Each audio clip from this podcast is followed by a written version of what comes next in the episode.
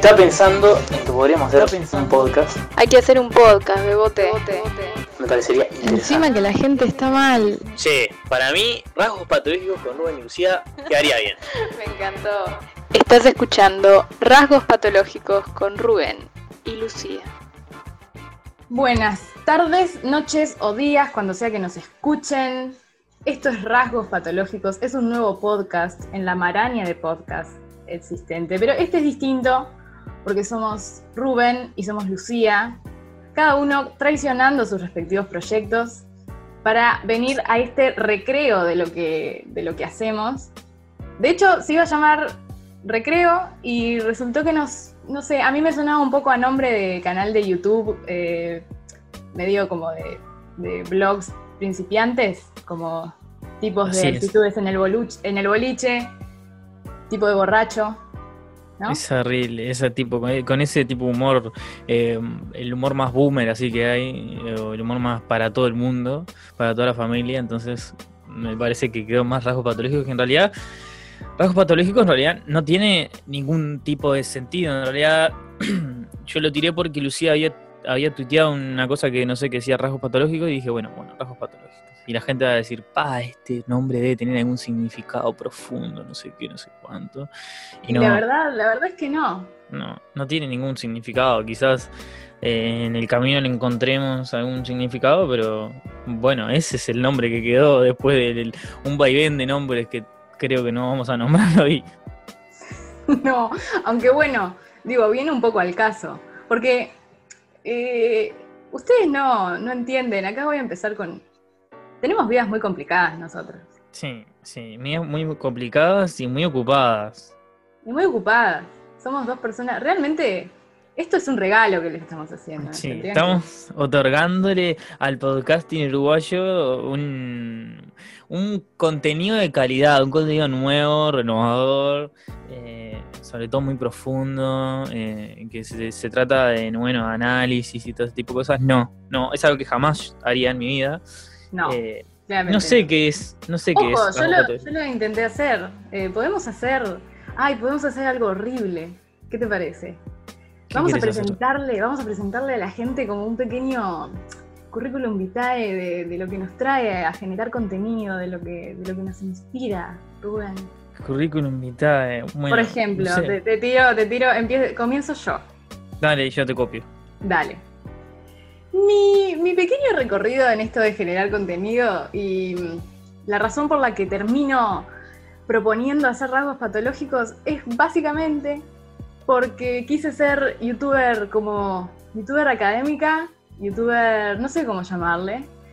Y, bueno, es muy complicado eh, ser blanca, bella e inteligente.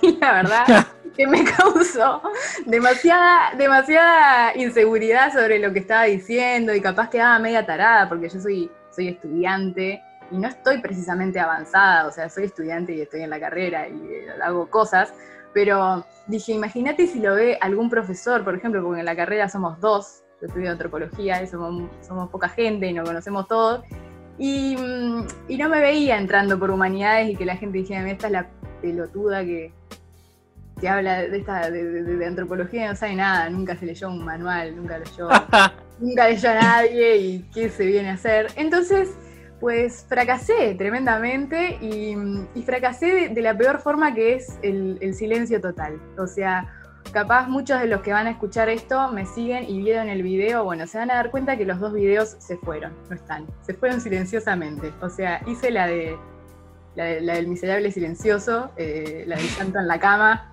el llanto en la ducha, hice eso y y bueno, así dije, che, yo quiero hacer algo más descontracturado, no puede ser que todo lo que quiera hacer quiero que tenga sentido. Eh, Flora Podcast es un Flora, es un Flora. es un podcast. es un Flora. Es un Flora, es un Flora hermoso que tiene mucho sentido y que donde sé lo que hago. Y dije, va, estoy, estoy, estoy cansada de, ser, de ser brillante, Rubén, estoy cansada. Sí, de, de ser tan aplicada, de ser la chica 12 y todas esas cosas que son la gente así como que se preocupa por que le vaya bien, por tener una buena escolaridad, por decir todo así con, eh, ¿cómo es?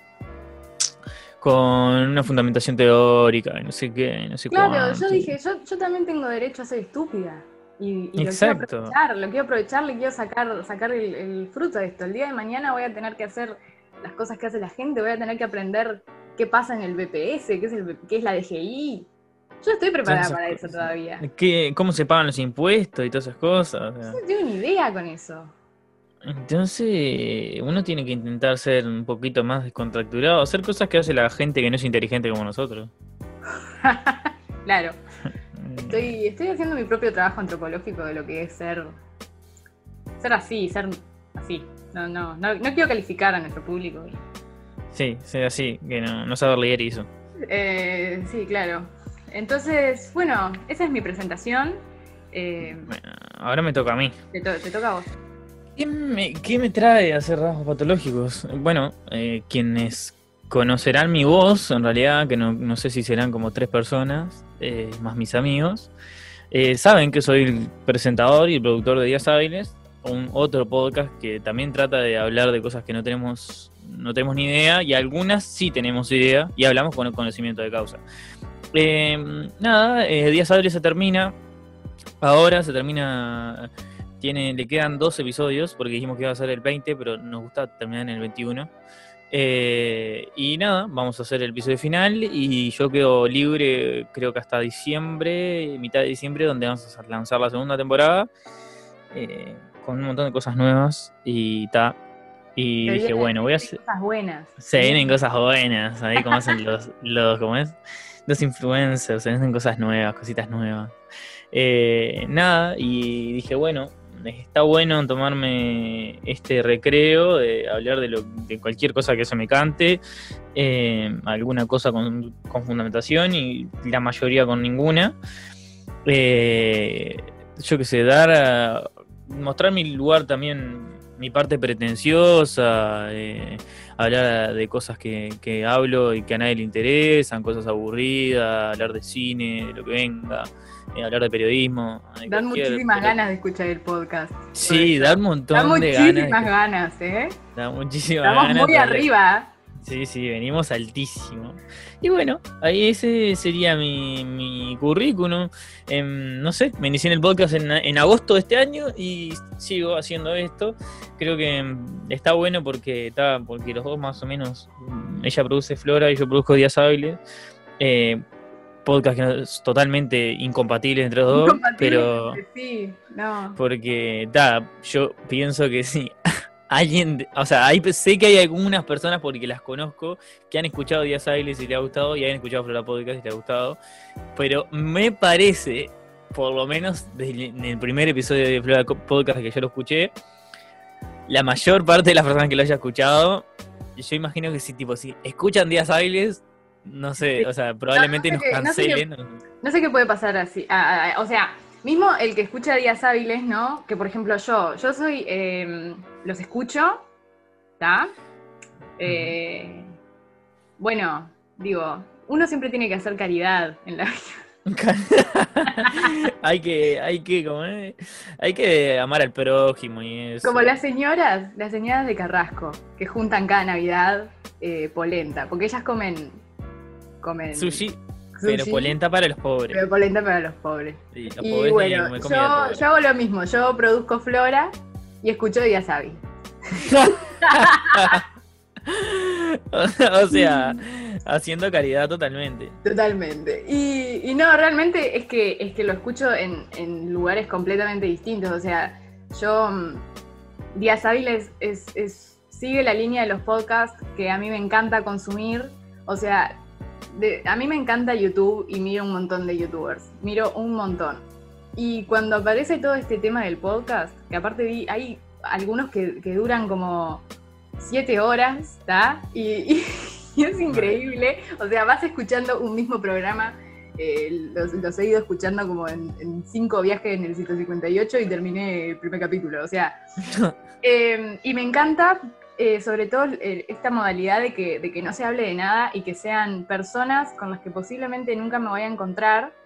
eh, y no porque sean necesariamente como súper famosas, o sea, no, es porque, yo qué sé, son dos amigos mexicanos que están hablando en, el cuarto de la casa de uno, hablando de cosas que a mí también me interesan. Y eso a mí me parece genial y me parece súper como distendido, no sé, está, está de más. Y, los escucho, eh, Nadie sabe nada, es seguramente mi programa favorito, ya sé los chistes, sé los remates y me sigo riendo. Y mm, cuando aparece Días Hábiles dije, qué bien, o sea, tener no solo escuchar a los tarados, sino como tenerlos súper cerca y, comentar sobre lo que, sobre la nada misma. Es genial. Lo escucho mientras cocino, mientras ordeno el cuarto, o sea, es, una onda así. Y, con Flora lo que sucede es que capaz, claro, como hablamos desde una perspectiva más de género y, más analítica y yo qué sé, capaz estás lavando los platos y de la nada te pinta el bajón porque decís, ah, claro Qué bajón, la vida, la sociedad, mirá lo que es esto. Mirá cómo. Mirá, el gobierno. hacemos, mirá, el gobierno. El gobierno. Entonces, es, más.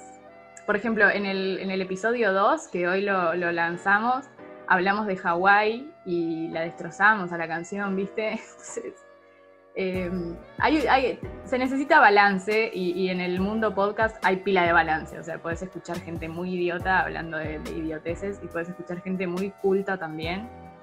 Y está genial. ¿Y sabes por qué estoy diciendo todo esto? ¿Sabes por qué lo estoy ¿Por diciendo? Qué? Porque hay gente que critica los podcasts. No sé, eso no, me los encontré, por suerte, gracias a Dios. La gente inferior a mí no, no, no, me, no, me, no me interesa. ¡Ay, re picante! no, pero sí, vi pila de gente, en realidad, o sea, vi pila de gente, vi pila de estudiantes de comunicación y después gente como de corte un poco más, de que no es que odian los podcasts, sino que seguramente odian todo lo nuevo o todo lo que hace mucha gente. Hubo una época que se re odiaba a los youtubers y ahora creo que es el sueño de todos pegarla con Odian, odian la gente que es feliz, ustedes. Gente que odia. Porque, o sea, hacer estas cosas te un poco de calidad de vida te trae ser un idiota una hora. En realidad sí, o sea, yo pienso que el podcast, los me pasa que hay gente que lo concibe como, a ver, yo cuando empecé a hacer días hábiles, lo primero que no quise hacer es que, se, que esto se convirtiera en un trabajo eh, y estar ahí como, uy, la puta madre, hay que grabar, y hay que editar, y hay que hacer esto, y hay que hacer lo otro.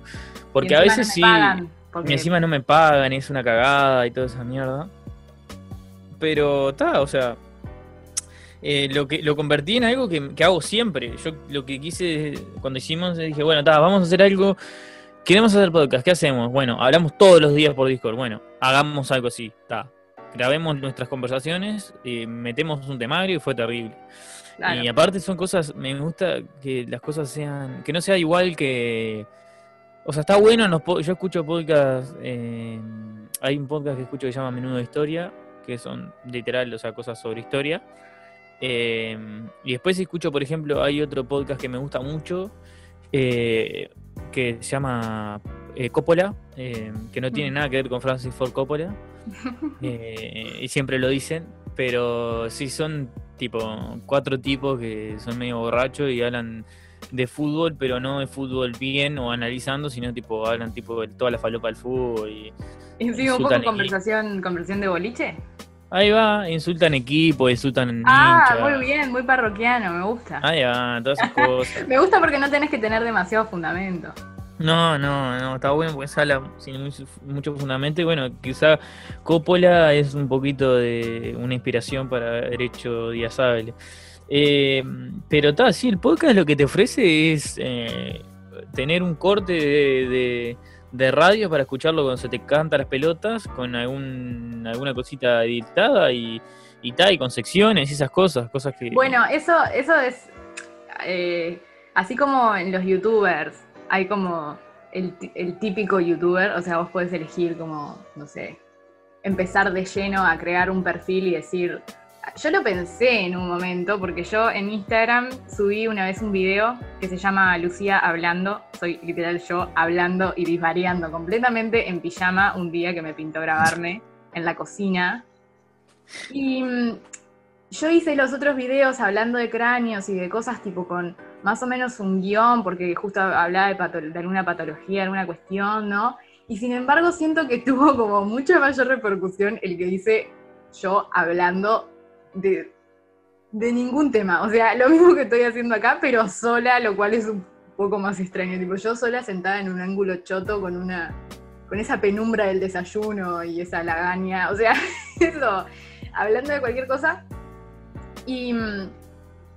Y, eso es un perfil, o sea, yo con eso podría haber construido un canal y hacer un 50 cosas sobre mí y hablar todo el tiempo sobre mí y desvariar sobre mí. Que, que bueno, está bueno, pero también digo, yo qué sé, o hacer como los tags, o, o no sé, a mí me pasa que consumo pila de youtubers que me encanta, pero realmente no sé qué hacen. Tipo, digo, vos, estoy viendo a esta persona, so- que contenidos hablar de ella, qué salado eso. Sí, en- eso es un poco narcisista, ¿no?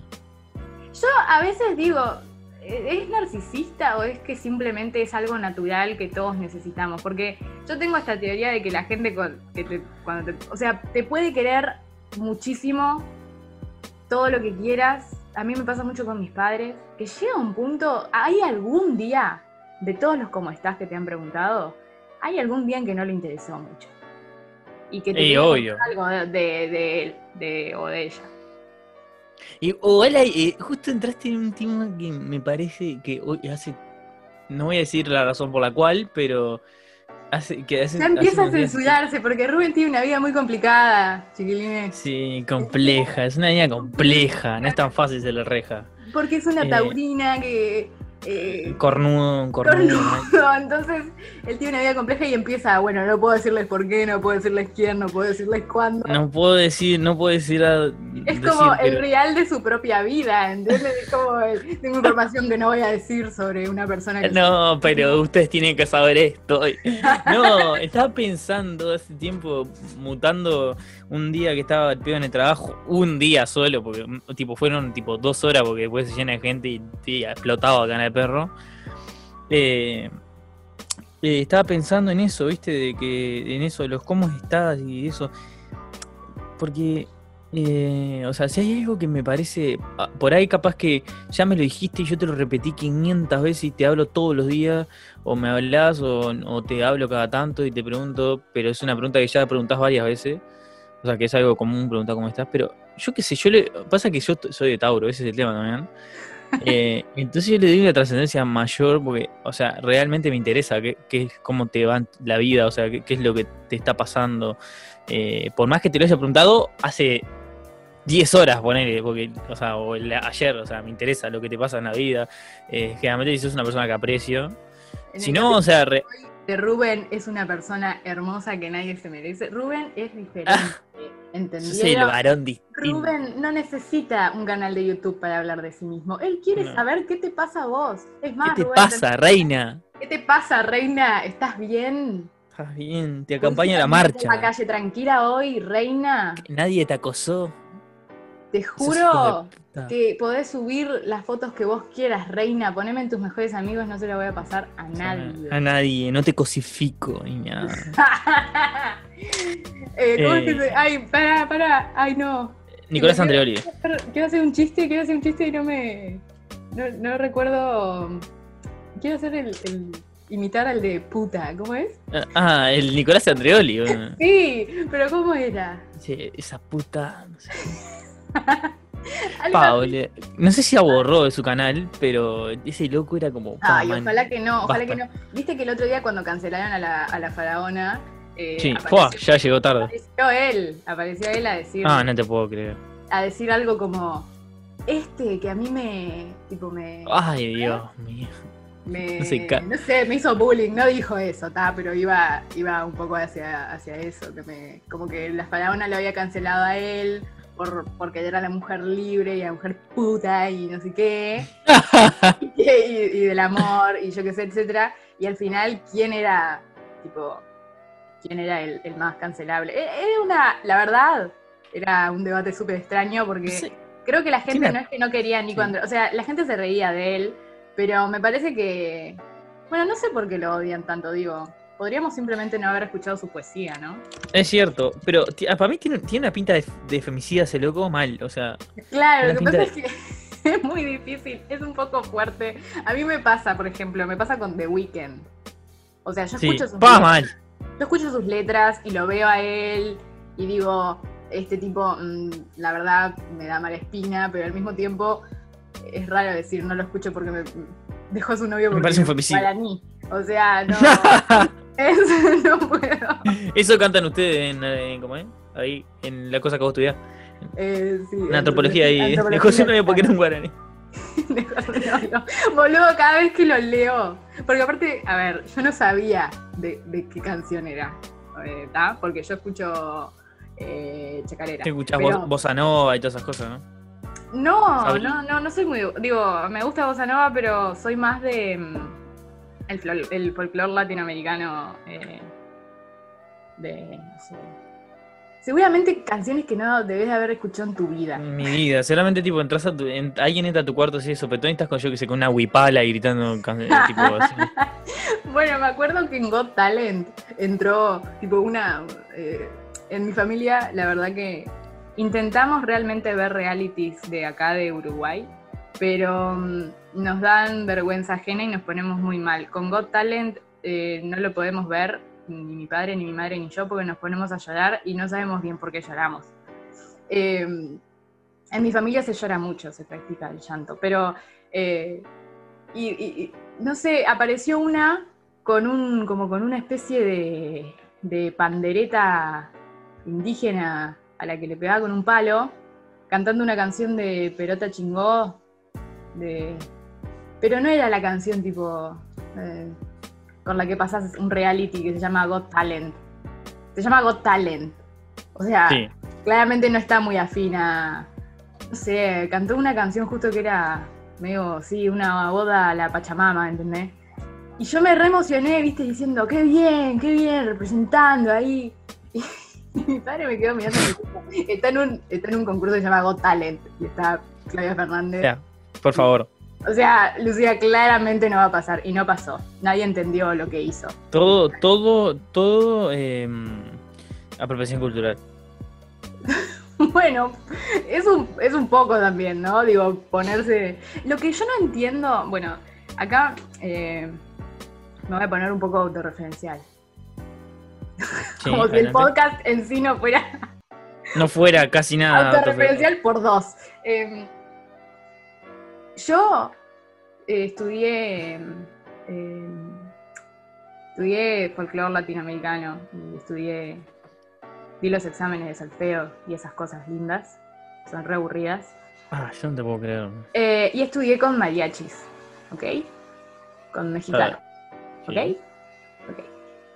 Y em, nada, aprendí muchísimo de eso y además en mi casa siempre se escuchó folclore y, y, y todas estas cuestiones. Y mm, mi sueño es como ser una Natalia Lafourcade acá, Sí, sacó. como representando.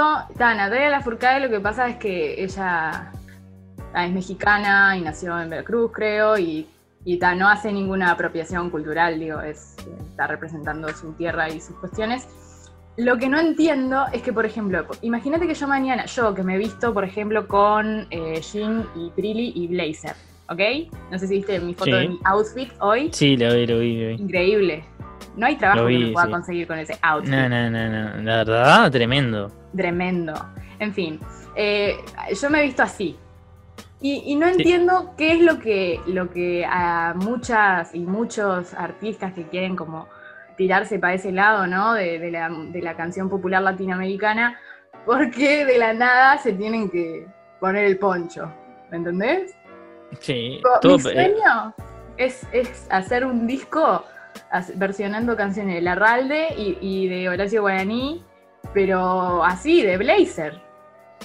Yo, yo- es que yo en realidad cuando empezaste a decir que escuchabas ese tipo de música, te imaginé, no sé, con un coso ahí en la cabeza, como un gorrito eso, como es lo de las cholas de Bolivia, viste, así, un poncho y, y dando, y saltando, así, como bailan ellos, así.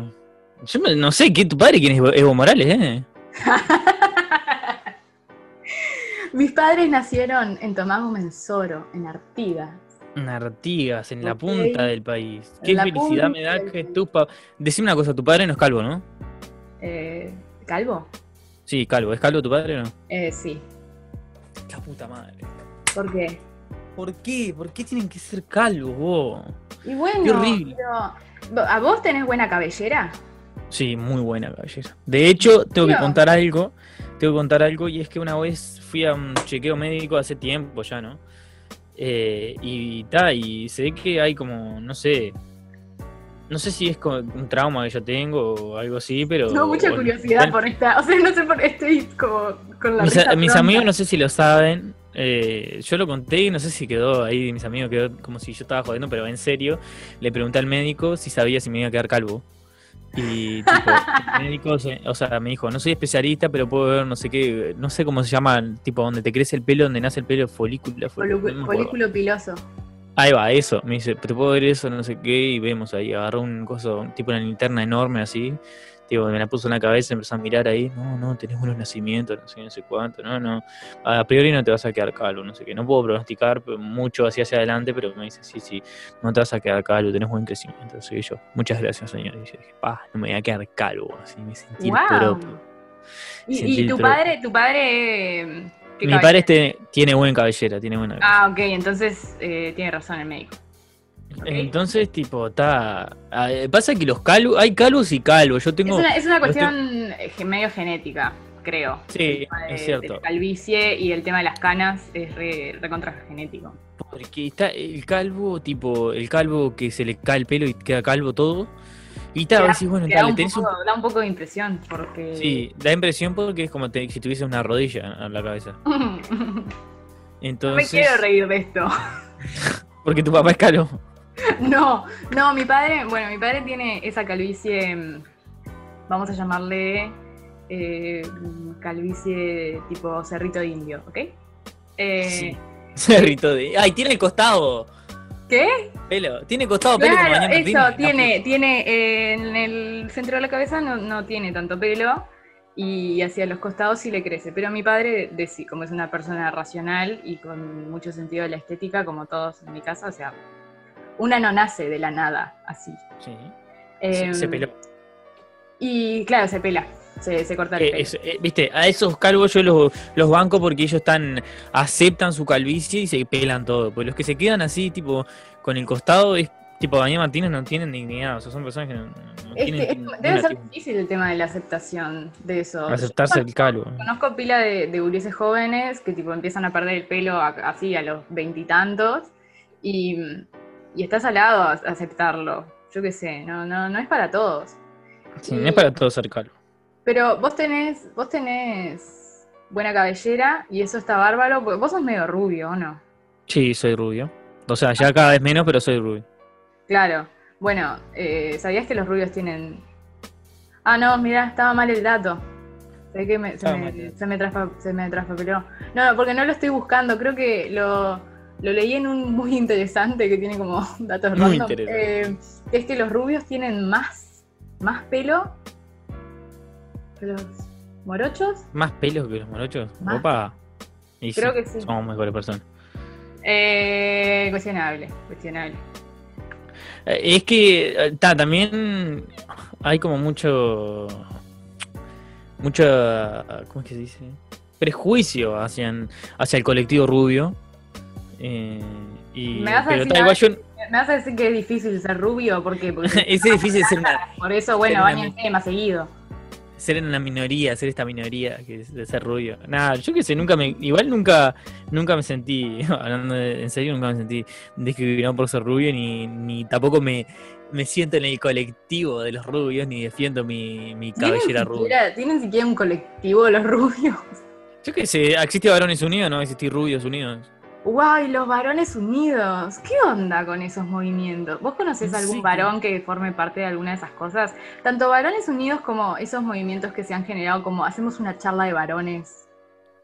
Mirá, para esto lo voy a contar y. Lo voy a contar esto, justo, justo diste el pie. Le voy a contar, y bueno, me chupa un huevo que no escuche, la verdad.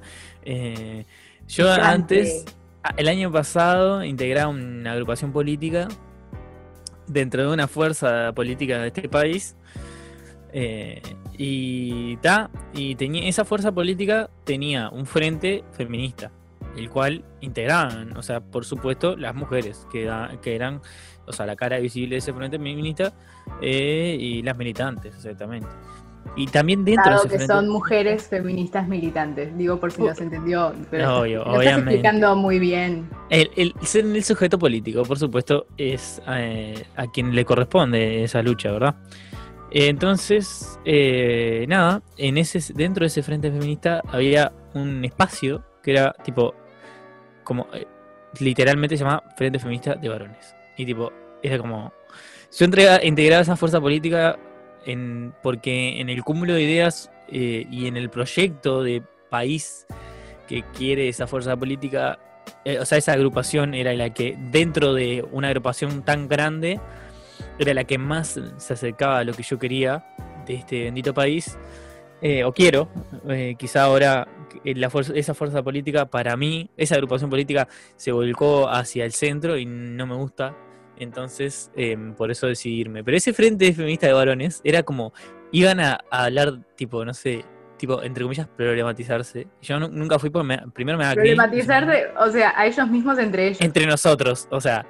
eh, y después había mixtos, o sea, a veces venían mujeres. Y tipo, era como. O sea, yo nunca fui, estuve dos años en esa fuerza política y no fui nunca a uno porque era me daba tremendo cringe. Y el año pasado fui a uno y era como. Estábamos tipo. Seis tipos, o sea. eh, uno que era un, era, un par de psicólogos y uno tipo escribía en el pizarrón y dice, ¿qué piensan eh, que eh, sobre varón? ¿Y qué piensan sobre mujer? Y era tipo, man, o sea, yo miraba hacia mis costados y era tipo, ¿qué estamos haciendo acá? O sea, Tenían, tenían una cartelera donde imprimían. sí, una eh, cartelera y el guacho, tipo, el guacho, nosotros decíamos y el guacho escribía. Y yo tipo estaba, o sea, yo dije, dije, o sea, sobre varón. Y ta, cuando empezaron sobre mujer, me- o sea, ya estaba cringe y dije, paso, paso, paso. Eh, y era como, eh, miré para mis costados y dije, ¿qué estamos haciendo acá? O sea, y agarré y justo tenía otra reunión y en ese momento también me editaba Nueva Reforma. eh, y estaba, o sea, ¿Sacaste una 24/7 foto con el, con el pañuelo haciéndote el lindo? No, no, tengo fotos de lejos con el pañuelo, pero tengo más Entonces- fotos de Entonces pancartas. no, no militaste nada. No, Rey. milité, no milité Disculpa, bien, no milité, disculpa. no milité muy bien. Tengo alguna en las historias, pero no subidas al, al feed. Tengo una así, pero que se me ve de lejos con todos mis compañeros. Y de los, y la pancarta que me dolió el brazo. ya, Llevar esa pancarta todo el camino. Pero no importa, no sí, importa estuve la pancarta. La pancarta Pero- nadie la ve, pero ¿sabés qué vemos la todos? La foto. La foto que vos la subís. foto, la foto beboteando, como dicen ahora los jóvenes. Sí, me encanta esa, Debatiendo esa las causas. mirada, la mirada combativa de... ¡Fa! No, Ah, no me tengo llega, me cala profundo. no. Tantos conocidos. eh, tantos conocidos militantes que hacen eso. No puedo decir. No, no puedo decir, no puedo decir nada, pero. ¡Fa! Son como. ¡Va, man! O sea. No, a ¿por mí qué? me impresionó con el tema de... Este año creo que fue especialmente, o sea, todo el tema de, de la marcha por los, por los sí, por los detenidos desaparecidos y en un contexto de pandemia, o sea, era todo súper, aparte con un cambio de gobierno, con una situación incierta en cuanto a, a- a retomar las excavaciones en el batallón y un montón de cosas. Yo, no sé, yo a veces pienso, digo, ta, soy yo, soy, soy tipo, soy medio vieja, medio, medio amarga, medio, no sé. Eh, o, o me digo a mí misma, Lucía, no todo el mundo va a hacer cosas que a vos necesariamente te gusten. Y si lo está haciendo un colectivo más o menos grande, capaz sos vos la que, la que tiene que, que adaptarse. Ir a cambiarlo, y- ir a cambiarlo. Bueno, o, o eso, por ejemplo, pero ay, qué cansador también. Capaz me duermo una siesta y me calmo y, Y se te pasa. y se me pasa. Pero no, a ver, tipo pila de fotos de gente con, con pañuelos de. con el. lo que es, digamos, el. Sí, el, Sí, sí, lo, que, el logo representativo de, de la causa. Familiares. Eh, y la remera y con cara de beboteo. Había una foto que vi, boludo, que literal, o sea, claro, cuando ponías el feed, en el feed aparecía la cara de, de beboteo y no aparecía ni el cartel ni el, ni el pañuelo. O sea, tenías que abrir la foto para entender cuál era la. ¿De qué se estaba hablando? ¿De qué se estaba hablando? O sea, hay un límite, creo yo que hay un límite. No, no, yo en- encontré pila de, esa, de ese tipo de cosas, eh, tipo cuando mi- mis épocas más militantes, ahora, ahora soy un tipo, eh, ¿cómo es? Independiente y es, me estoy en, ¿cómo es? En el co- colectivo de los intelectuales, ¿no? Intelectuales ahí, los periodistas. Wow. Eh, Ahora soy, soy independiente, no tengo ni un partido, nada. ¿Usás eh, lente? Sí, ojalá usara lente. Ojalá, ¿no? A mí me encantaría usar maravilloso. lente. A mí me gustaría usar lente, me parecería más intelectual. Eh, de lo que ya soy. No. eh, no, no me considero un intelectual. No me considero un intelectual. Creo que eh, tengo Soy mucha capacidad. para ser intelectual. Sí, no, y, eh, y no, yo pienso que eh, eh, de intelectualidades tengo la capacidad de decir un montón de cosas que, que no, no terminan diciendo nada y suenan muy inteligentes. Me salen muy, muy bien los análisis esos que tienen palabras difíciles pero que no tienen nada, no dicen nada muchas veces. Eh, cuando quiero hacer, decir algo rápido alguien me apura.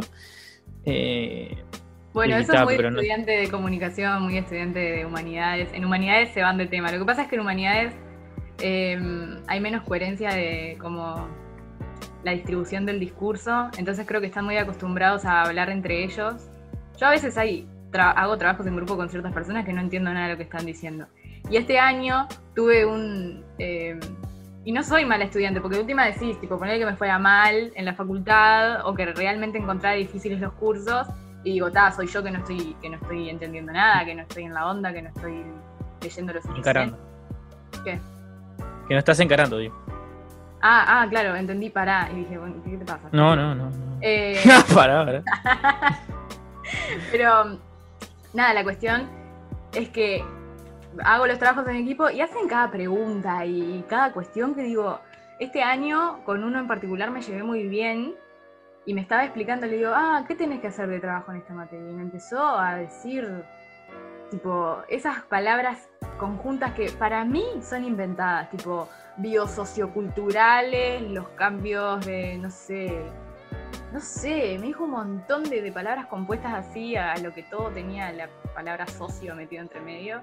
Ay, Dios mío. Y le dije, porque realmente me caía súper bien nos llevamos súper bien, y le dije, por, no entiendo absolutamente nada de lo que me estás diciendo, y esto me viene pasando hace un mes que te digo a todo que sí, porque no entiendo nada de lo que me decís. Y, y eso es muy clásico de humanidades. Lo que pasa es que creo que en comunicaciones saben caretearla mejor y como hacerlo entender un poco mejor, o por lo menos convencer a la gente, ¿no? Somos menos inteligentes. Aparte, ya después con el- la que sos periodista, tipo, ya. eh, ya tenés como. ¡Wow! Mucha gente, o sea. eh, la otra vuelta, una persona me dijo que. Que odiaban los periodistas porque nos creemos, los periodistas nos creemos mejores que todo el, el resto del mundo. Y probablemente sea así. Eh, yo no me creo, no me creo el mejor del mundo, pero creo que los periodistas, eh, muchos de los periodistas, los que hacen bien su trabajo y los que me gustan leer a mí, no tienen vida. O sea, no tienen nombre ni tienen vida.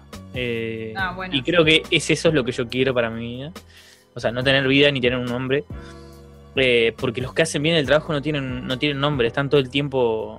No, y, y digo, no tienen nombre ni vida porque la vida que tienen está, se basa en estar todo el tiempo leyendo cosas y actualizándose y Es que, leyendo lo que ojo, pasa acá eso, y allá. eso no, no creo que pase solo en el periodismo, me parece que el, el buen profesional y la verdadera vocación cuando se...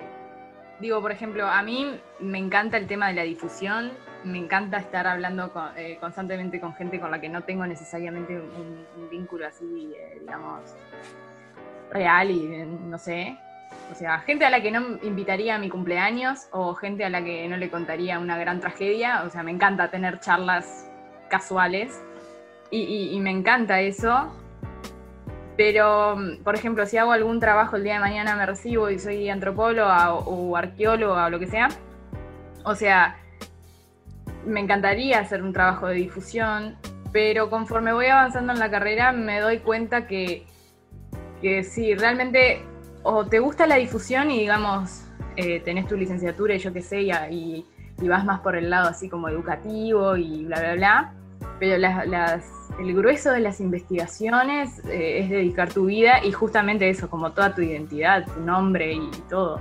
Eh, mis, ahora que me pongo a pensar, ahora que dijiste esto, como mis ideales de, profesionales, a lo que yo quiero llegar a ser en, el campo de la antropología, eh, es tal cual así. O sea, dedican su vida y dedican todo a eso y no, no andan precisamente diciendo tipo, yo, fulana de tal, no es tan así. Y sin embargo, mucho, mucho eso, mucho... Bueno, porque a la gente le gusta más ahora, creo, consumir intelectuales. Veo muchos intelectuales, incluso en, bueno, en YouTube. Está lleno de intelectuales. Sí, a mí el contenido intelectual eh, está bueno, pero hasta un cierto punto. Eh, no me gustan, o sea, odio mucho los intelectuales que como que se creen que son mejores que todo el mundo y al final hacen, nos gustan los intelectuales que hacen, hacen análisis, un análisis de una situación X, eh, un análisis espectacular así, que al final no termina dando una respuesta concreta a la vida real, más allá de lo teórico. O sea, para yo para, para desmenuzar lo que vos quisiste decir, tengo que agarrar 500 libros Ay, eso es un embole, claro, eso no. No, no llega a nada. Entonces, eso, eso es un embole. A mí me, pasó, eh, no sé si sacás el, canal de La gata de Schrödinger. Me suena, me suena, sí, me suena. Es una española que... Uy, acá voy a tirar un palo grande a tu gremio, me parece. adelante, adelante. Hay, hay muchísimo de esto que se llama periodismo científico, el cual considero completamente peligroso desde, desde un punto de vista, o sea, vos para difundir ciencia tenés que tener la capacidad de saber mucho de lo que estás hablando, es decir, ser un científico, y a la vez saber hacerlo llegar a otro lugar que no sea la academia. Si tenés solo una de esas cualidades, es muy difícil que lo que hagas sea de calidad, porque podés hacer un artículo que no se entienda una mierda, o podés hacer, o sea, una, bolsa de, papa, de, de cosa que no, tipo que seguramente le llegue, le llegue súper bien a la gente, pero en realidad le, estás enseñando, tipo, le estás mostrando cosas que no son así o, cosas que se pueden pulir muchísimo más. Entonces a mí me hace confundir muchísimo el periodismo científico. Y más me molesta cuando, por ejemplo, eh, en los portales de, artículos académicos estás buscando sobre un tema científico y decís, no, mira, este artículo relaciona tal con cual y lo hizo un periodista científico. Y yo no sé cómo es la formación del periodista científico, o sea, no sé con qué rigor. Eh, y sobre todo cuando los periodistas científicos citan a otros periodistas científicos, o sea, ah, me, desespera un poco. ¿Tienen ustedes una orientación que, les enseñe, no sé, mínimo, biología o alguna cuestión? No, no, nosotros eh, nos, nos apoyamos mucho en la psicología. Em, y bueno, y estudiamos también teorías de la comunicación, estudiamos muchísimo filosofía, eh, política, leemos sobre la genealogía, sobre lengua, eh, sobre el habla, sobre el discurso, eh, o sea, todo ese tipo de menjunjes es, donde, donde tocamos, ahora conocemos algo de economía, algunos, yo no conozco, no, o sea, yo conozco bastante poco de economía. Yo conozco de nombre. Yo me quise meter a hacer una electiva en economía y me sopapeó fuerte. No, aparte la es la facultad de los pretenciosos, economía también, ¿no? O sea, yo los odio. No, no. Yo, yo, pensé, yo pensé como que la gente de economía, o sea, yo vi el curso, eh, capaz justo el curso, pero como que pensé que eran, que sabían hacer, o sea, las cosas del curso. Yo pensé que era la, única tonta que, que no me iba tan bien y, cuando vi los foros, claro, lo que pasa es que son muchos, pero hacen cada pregunta, o sea, son una banda de gente preguntando boludeces. Eh, uy. Bueno, bueno, bueno. bueno, bueno. iba a decir algo más polémico, es que si yo pudiese organizar una batalla campal, o sea, uniría... el tema es el, siguiente, que, ta, que en economía hay mucho cheto, eh, y ta, son, los chetos no, no, son, no, no pelean muy bien. Eh, pero el tema es que también en la concepto, FIC. Me gusta este concepto. Podemos armar batallitas. En la FIC, en la FIC eh, no pelean, no pelean, no creo que peleen muy bien. Hay un mix, porque en la FIC están, hay muchos hippies, en la FIC abundante, que son los que estudian comunitaria, eh, que, son re hippies. un saludo a mis amigotes de comunitaria. Después estamos los periodistas, que somos los gorditos esos que no tenemos cero capacidad física. eh, o alguno de esos que quiera hacer periodismo deportivo, no sé qué mierdas en la FIC.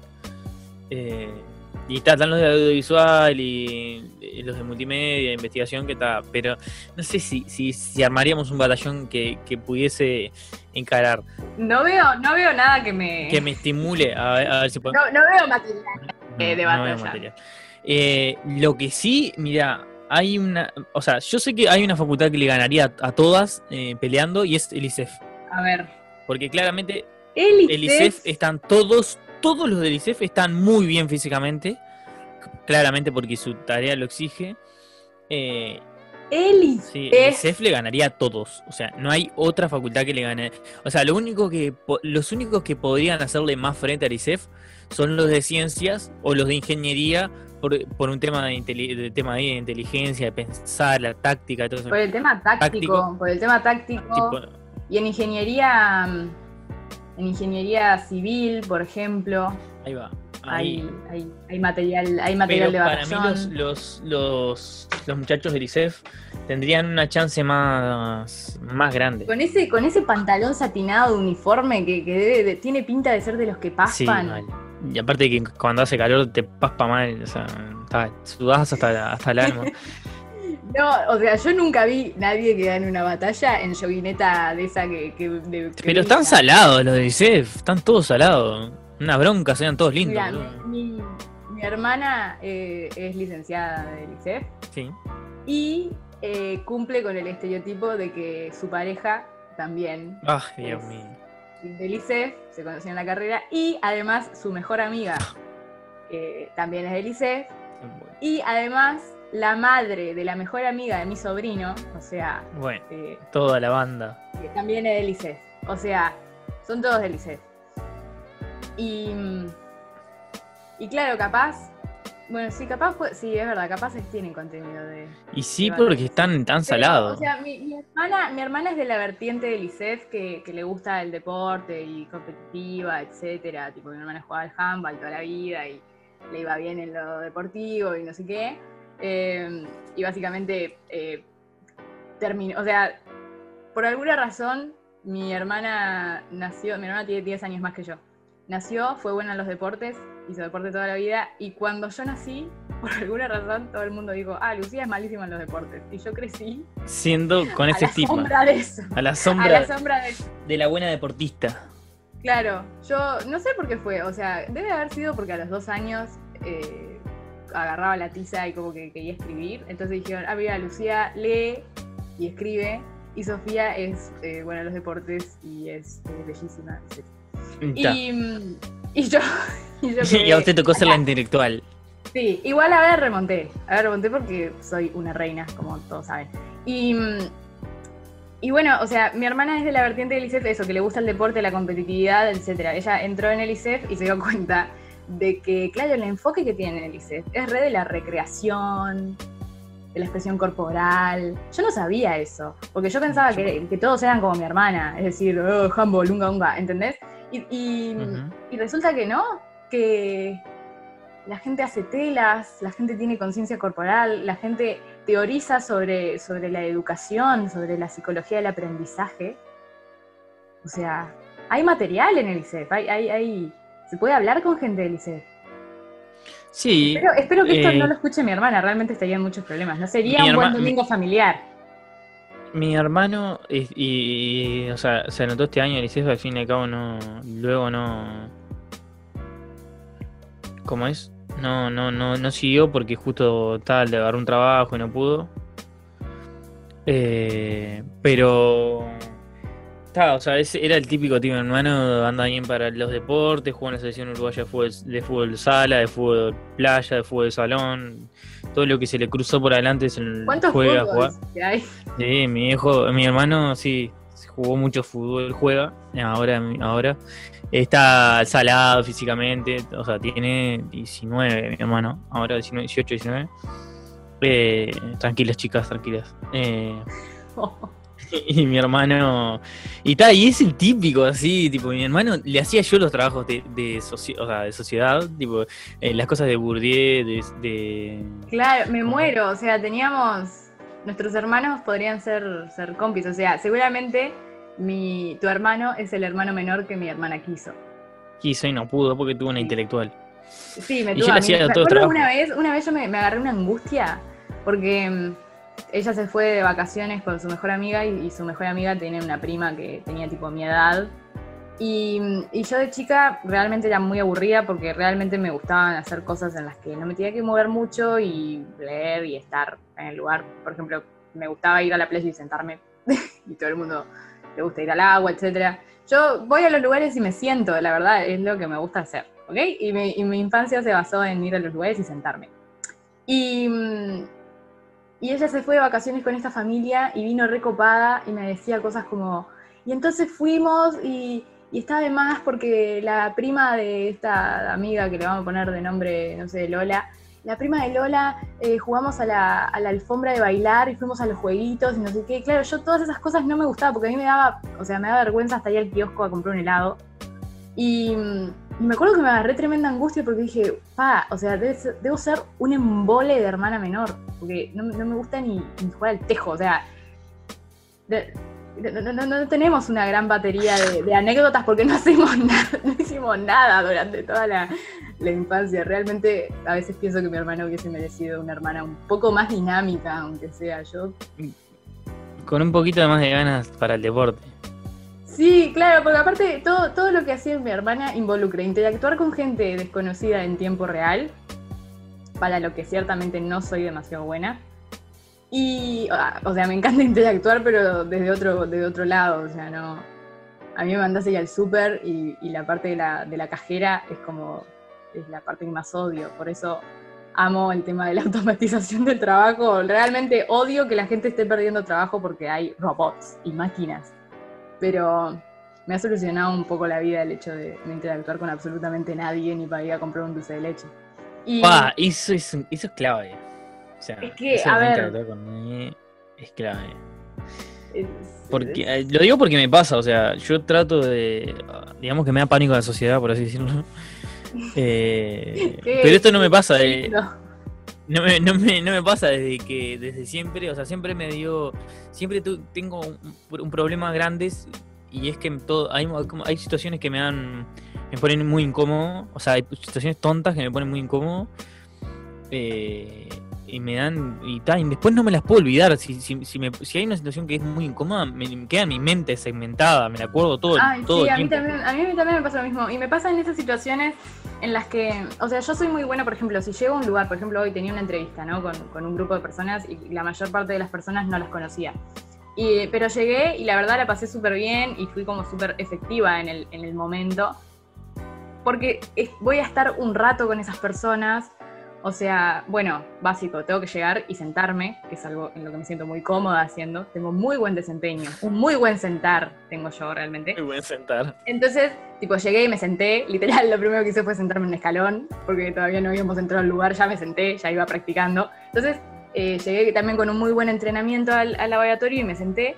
Y, mm, y claro, si yo sé que voy a estar en ese lugar, en el que estoy segura, en el que tengo una remera en la que no se me nota la transpiración, en el que, o sea, estoy bien, puedo hablar con la gente y eso. Pero las interacciones rápidas, eh, no eh, yo la primera la- cuando me empecé a tomar ómnibus, cuando salí del liceo y, empezó la vida real, porque yo iba al liceo en el barrio, de tomarme ómnibus y no sé qué, y bo, para sacarme la boletera no sé cuánto tiempo estuve, tengo que ir con mi madre, ¿tá? Porque me, me daba, me, daba, me daba un poco de pánico ir, no sé, realmente, ahora ya no tengo tanto pánico, pero igual transpiro un montón cuando...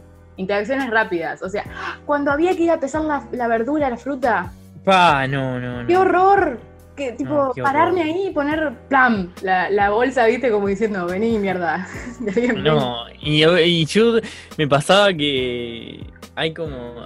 Hay situaciones. Ahora trabajo en una, o sea, trabajo en una ferretería, pero siempre que iba. eh, hay dos cosas. Una, se demoraba mucho. Y segundo, que cuando yo iba y preguntaba tal cosa, y era. O sea, y te das cuenta que sos un boludo, no sabes nada. Ahora soy el propio y sé de todo, pero. Sé de todo para el hogar. Eh, sé dónde está el cosito, te encuentro el cosito de la cosita que va en el cosito, ahí adentro, ese cosito chiquito que estás buscando, yo lo sé, yo sé lo que es, sé para qué sirve y te lo puedo dar. Eh, Pero no, y no, y no le den connotaciones sexuales. Estoy, estoy hablando de piezas. no, no lo piezas. pude evitar, déjame ver. Fue, fue muy buen chiste. Si no lo hubiese especificado, no- si no hubiese reído como una puberta, seguramente hubiese sido un, un muy buen No, chiste. no, no. No, no, sexualmente aparte nunca voy a hacer nada porque mi desempeño es horrible. Eh, así que nada, eh, digo, no iba a hacer referencias al tema sexual porque soy, soy un desastre. Eh, ¿Qué iba a decir? No, que iba y a veces terminaba comprando cosas, si eran baratas, ¿no? Que no, que no eran, no estaba tan seguro solo para salir del momento incómodo y la Tengo vergüenza. de un anecdotón sobre eso. Un Adelante. anecdotón. Ay, no, qué mal que la pasé, la puta madre. Bueno, situación. Me invitan eh, a, un, a un campamento. Yo, ay, es de mi época de cantautora. Ay, no te puedo creer. Porque yo tuve una época de cantautora. Aunque no, no, no, ahí todavía, o sea, ya había estudiado música. Yo empecé a estudiar música a los 7, 8 años. Y, y ya a, lo- a los 16, 17, por ahí- no, 16 no, 18 capaz. eh, ya estaba, ah, tenía mis propias canciones, subí un par de videos de YouTube. Después te los paso porque están ocultos.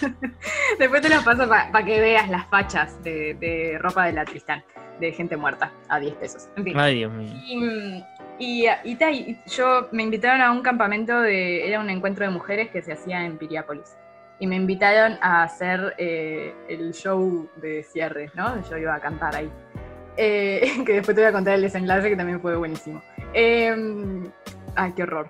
Y situación, tenía que estar en, Piri- en Piriápolis a las 10. A las 10. Entonces Sí. tenía que salir tipo a las. Sí, a las 8, por ahí. O sea, tenía que comprar el boleto a, las- a un bondi que salía a las 8. ¿Se entiende? Fácil, bien. Sí, se entiende. Y, y bueno, le digo a mi padre, eh, tengo toda la plata, todo, le digo, le digo a mi padre, bueno, eh, me llevas hasta Tres Cruces, no sé qué, me dice, sí, bien. Siempre tuve muy buena relación con mi padre, en fin. Y me lleva hasta Tres Cruces, llego a Tres Cruces y hay dos compañías que venden, que salen ómnibus para Piriápolis. Y yo sabía que una tenía más horarios, eh, pero era... Sí, una tenía más horarios y otra tenía menos horarios. Eh, pero la diferencia era abismal, tipo, uno salía exactamente a las 8 y el otro tenía que esperar como una hora y media. Entonces, eh, la situación es que yo llegué, entro por la puerta, ya estoy sola eh, y digo, eh, mierda, tengo que encarar esta situación, tengo que comprar el boleto y subirme al ómnibus y llegar a Piriápolis. Em, ¿Cuál es la compañía que tiene, eh, compañía A y B? Digo, ¿cuál es la compañía que tiene el boleto ahora a las 8? Eh, la B, pero me queda más cerca la A y, y me da cosa, ay, no veo dónde está la B, no, no la veo dónde está, estoy parada sola. ¿Qué hago? ¿Qué hago? Bueno, voy a la compañía A.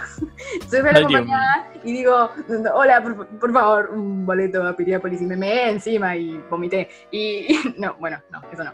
Pero agarró y me dijo, ay, sí, bueno, sale a las nueve y media.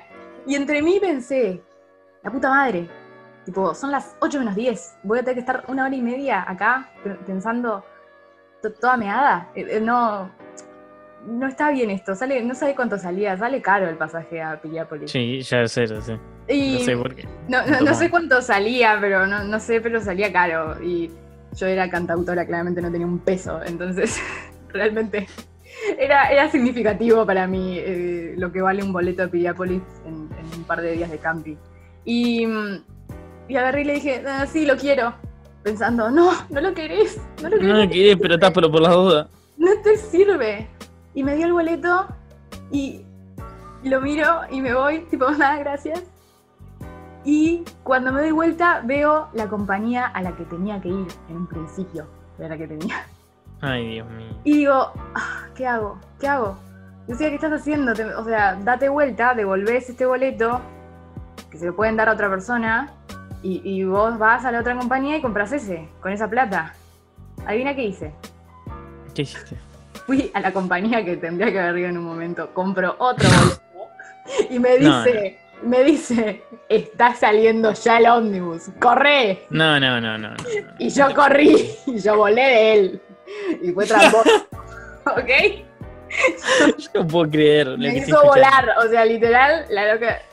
Y fui corriendo y me subí al ómnibus. Y gasté un dineral por ser estúpida, ¿ok? Por no estar viviendo el momento porque estaba demasiado inmiscuida en mi cabeza y en los nervios que me daba la situación. Y me subí al ómnibus y estaba, tipo, había unos nieris, era verano aparte, tipo, era más o menos, sí, en noviembre, tipo, 21 de noviembre. Y en la parte del fondo, tipo, estaba lleno de guachos que se ve que se eran, tipo, una pandilla ahí de amigos, porque la gente tiene grupos de amigos y se va de vacaciones, súper extraño, en fin. Y estaban todos juntos, súper felices, y estaban comiendo como chisitos, ¿viste? y esas cosas. Y había un olor a chisito en el ambiente y todo. Y me puse a llorar. Y fui tipo a la mitad del camino llorando porque no podía creer que hubiese sido tan estúpida. tipo, no podía creerlo. No podía creerlo. Y tipo, contaba la plata que había gastado y decía, ¿por qué? ¿Por qué soy así? Ni siquiera era por la plata, era por, por eso, tipo. Por el error Hoy, y por... hoy es esto, hoy es esto, pero mañana capaz saco un préstamo y como no sé decir que no, lo saco y me endeudo. Y por la misma estupidez, por no. por- Ay, No saber decir que no. la pasé súper mal, la pasé súper mal. ¿Y sabes qué Sí. pasó después en el camping? Decime, dime. Eh, nada, tipo. eh, estuve un poco desconectada del encuentro de mujeres. Era como un camping que había muchas mujeres y había como muchas rondas de, de conversación, etcétera.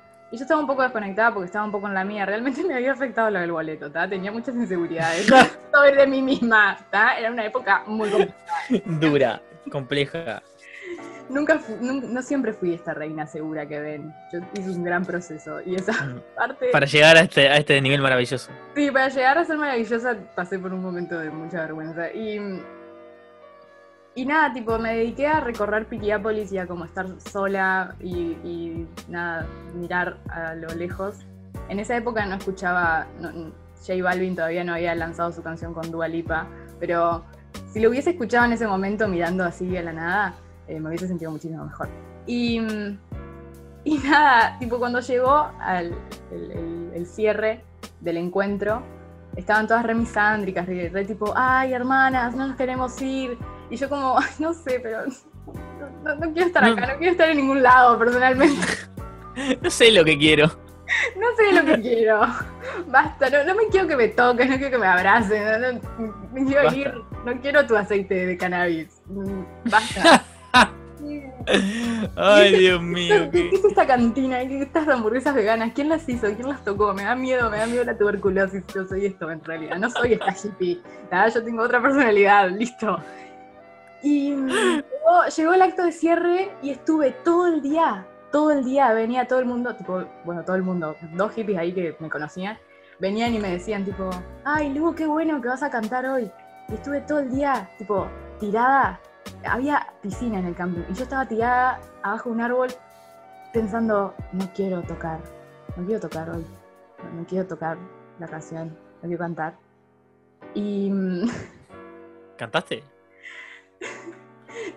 ¿Puedes creer que esperé todo el día? Armaron un escenario, armaron un escenario, ¿ok? Ay, Dios mío. Y dije, se me presentó una urgencia y me tengo que ir. ¿Y eras la única que ibas a cantar? Yo qué sé, estaba lleno de hippies el camping. Seguramente algunas ha- hacía, cantaba algo muy parecido a lo mío. No era muy difícil lo que yo hacía, realmente cualquiera lo podía hacer. Y te fuiste, tomaste los vientos cuando justo antes de, de que tenías que tocar. O sea, O sea, la imagen es yo caminando con, con mi mochila, sintiéndome, o sea, con la facha de, de una perdedora, llanto en la ducha, ¿sí? ¿Ok? Y Sí. eh, a mis espaldas, tipo mientras yo camino y salgo del camping, a mis espaldas un escenario vacío. Y una montaña de hippies. Y una montaña de hippies en tetas. Qué maravilloso. Bueno, eh, lo que tengo para decir es que eh, se nos acaba, supongo, el tiempo porque sí, esto aparte yo no puedo seguir, quedé muy, quedé muy, estoy, muy tocada por la estoy muy tocada, eso. Lo único que voy a decir antes de despedir es que justo que hablaste de Ondis, lo único que quería decir es que como vivo en Canelones y supongo que este, este episodio, el episodio número cero de Rasgos Patológicos, eh, lo va a escuchar mucha gente de Montevideo. Lo que les quiero decir es que nosotros, los canarios, y la otra gente del interior también vivimos lejos y nos queda a la igual distancia que los quedan de ustedes la casa nuestra y la casa suya. O sea que eh, también pueden venir a nuestros pagos. Eh, es un recado que dejo a los montevideanos porque eh, conozco, tengo además conocimiento de causa propia y además no solo por mí, sino por los otros canaritos amigos que tengo que tienen amigotes y otros vínculos al Montevideo y tienen que ir ellos hasta allá y ustedes no se pagan un boleto para venir hasta acá, que tampoco es el África subsahariana. Con ese descargo, supongo que me voy a tener que despedir. prometo algún día que no... ir a, si nos juntamos, prometo ir a Canelones. gracias Dios, gracias de todo lo que siempre quise. Alguien que venga a Canelones. Eh, nada, eh, creo que va a quedar larguísimo este episodio. Eh, agradezco a todas las personas, o supongo que mi mamá, mi papá, que estén escuchando esto. esto fue Rasgos Patológicos en su episodio cero, o el episodio piloto. y nada, muchísimas gracias por escucharnos.